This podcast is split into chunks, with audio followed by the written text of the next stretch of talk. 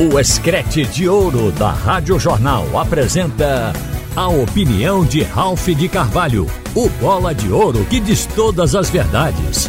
Ralph de Carvalho! Minha gente, vai começar a era Fernando Diniz no comando da seleção brasileira. E começa com a convocação que ele fará de jogadores, agora às 14 horas para fazer os dois primeiros jogos pelas eliminatórias da Copa do Mundo de 2026. Fernando Diniz vai convocar. E aí ele vai colocar em campo o Brasil contra a Bolívia no dia 8 de setembro em Belém e depois contra o Peru no dia 12 também de setembro na cidade de Lima. O Diniz ficará no cargo até junho de 2024, quando a CBF espera contratar Carlo Ancelotti do Real Madrid. Ancelotti é esperado para comandar a seleção brasileira na Copa América. O Fernando Diniz vai pegar a parte pesada. As eliminatórias para a Copa do Mundo são jogos de alta responsabilidade.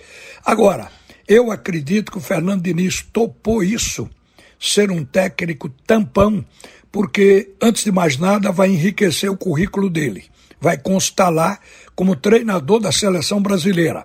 E depois, porque ele deve nutrir no coração a esperança de que ele convocando bem, os jogadores dando resposta dentro de campo, a seleção brasileira seguindo firme com vitórias nesses jogos eliminatórios e com a aprovação do povo brasileiro, ele possa ser fixado como treinador. Isso eu penso que deve estar na mente do Fernando Diniz, porque a questão de contratação do Ancelotti ainda não está encerrada. A CBF diz que está contratando Ancelotti.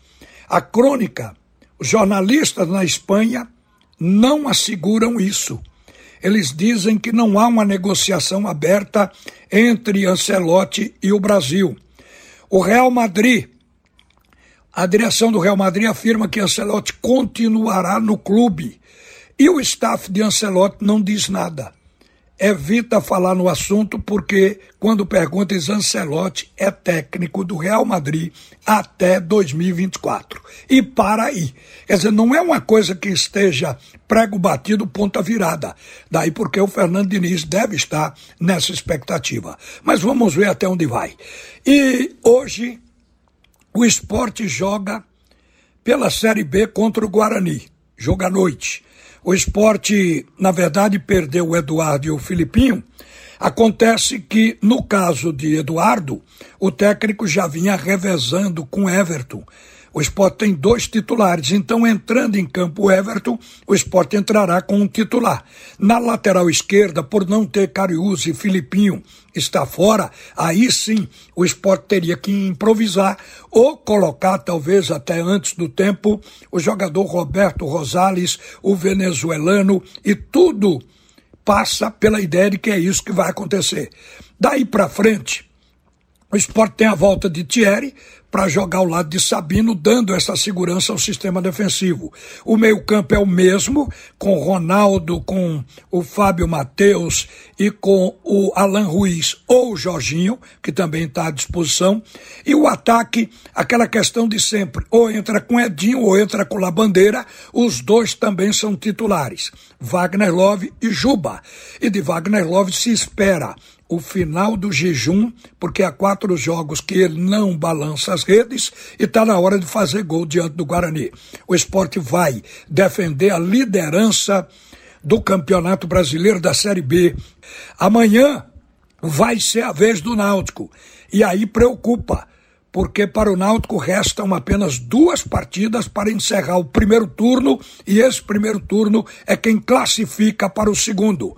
Neste caso, o Náutico tem dois jogos, contra o Brusque e contra o São Bernardo. O Brusque é o favorito para a partida de amanhã, porque lidera o campeonato, está fazendo boa campanha, joga em casa, tem todos esse fator, esses fatores lhe beneficiando. E o Náutico vai como um desafiante. O Náutico precisa ganhar Para isso, vai botar o melhor em campo. Mas o time do Náutico ainda está sendo montado, minha gente. Por isso, não se pode pensar em favoritismo. O Náutico vai ter Ribamar pela segunda vez no time, um jogador que chegou agora, ainda não fez gol, ainda não se afirmou no elenco, apesar do Jael estar voltando. O Jael deve ir para o banco, deve entrar inicialmente com o Ribamar. No lado do campo, ele tem o Berguinho, mas também tem aí o Maxwell, que acabou de ser contratado. Pode acontecer de entrar o Maxwell. E o Paul Vigeiro. Vamos esperar para ver o que é que vai acontecer. Mas a verdade é que o Bruno Pivetti vai para um desafio. O que eu quero deixar aqui para o torcedor do Náutico é que mesmo que o Náutico venha a perder da equipe do Brusque, matematicamente ele ainda estará dentro da competição. É simples entender isso. Neste momento, tem três times com 25 pontos. O São José, que é o sétimo colocado, o São Bernardo, que é o oitavo, e o Náutico, que é o nono. Admitamos que o São José ganhe o seu próximo jogo para o Amazonas e o São Bernardo ganhe para o Ipiranga. Essas duas equipes que estão dentro do G8, o Náutico está fora, elas subirão para 28 pontos. O Náutico, em caso de derrota, fica com 25. Aí, o Náutico vai encontrar o São Bernardo na última partida. Se o Náutico ganhar nos aflitos do São Bernardo, ficará também com 28 pontos. Aí o São José pode subir para 31, não importa. A briga do Náutico passa a ser com São Bernardo.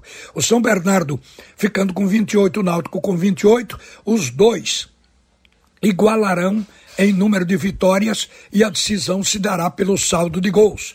Preste atenção para isso. Neste momento, o saldo de gols do São Bernardo é de dois gols, o do Náutico de um gol. Se o Náutico perder, vamos botar um placar. Se perder do Brusque por 1 a 0, o Náutico ficará para a última partida com saldo zero. E se o São Bernardo ganhar do Ipiranga, também vamos colocar um placar hipotético por 1 a 0. Ele vai estar no jogo com o Náutico com saldo de três gols. E aí qual seria a tarefa do Náutico além de vencer a partida?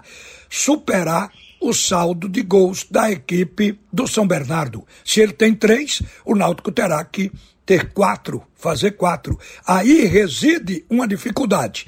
Mas matematicamente, o Náutico, mesmo perdendo do Brusque, estará na competição. Acontece que para garantir para de fato o Náutico passar para o segundo turno, passar para o quadrangular ele precisará ganhar as duas, porque neste caso ele vai ter 100% de passagem para a fase seguinte da Série C.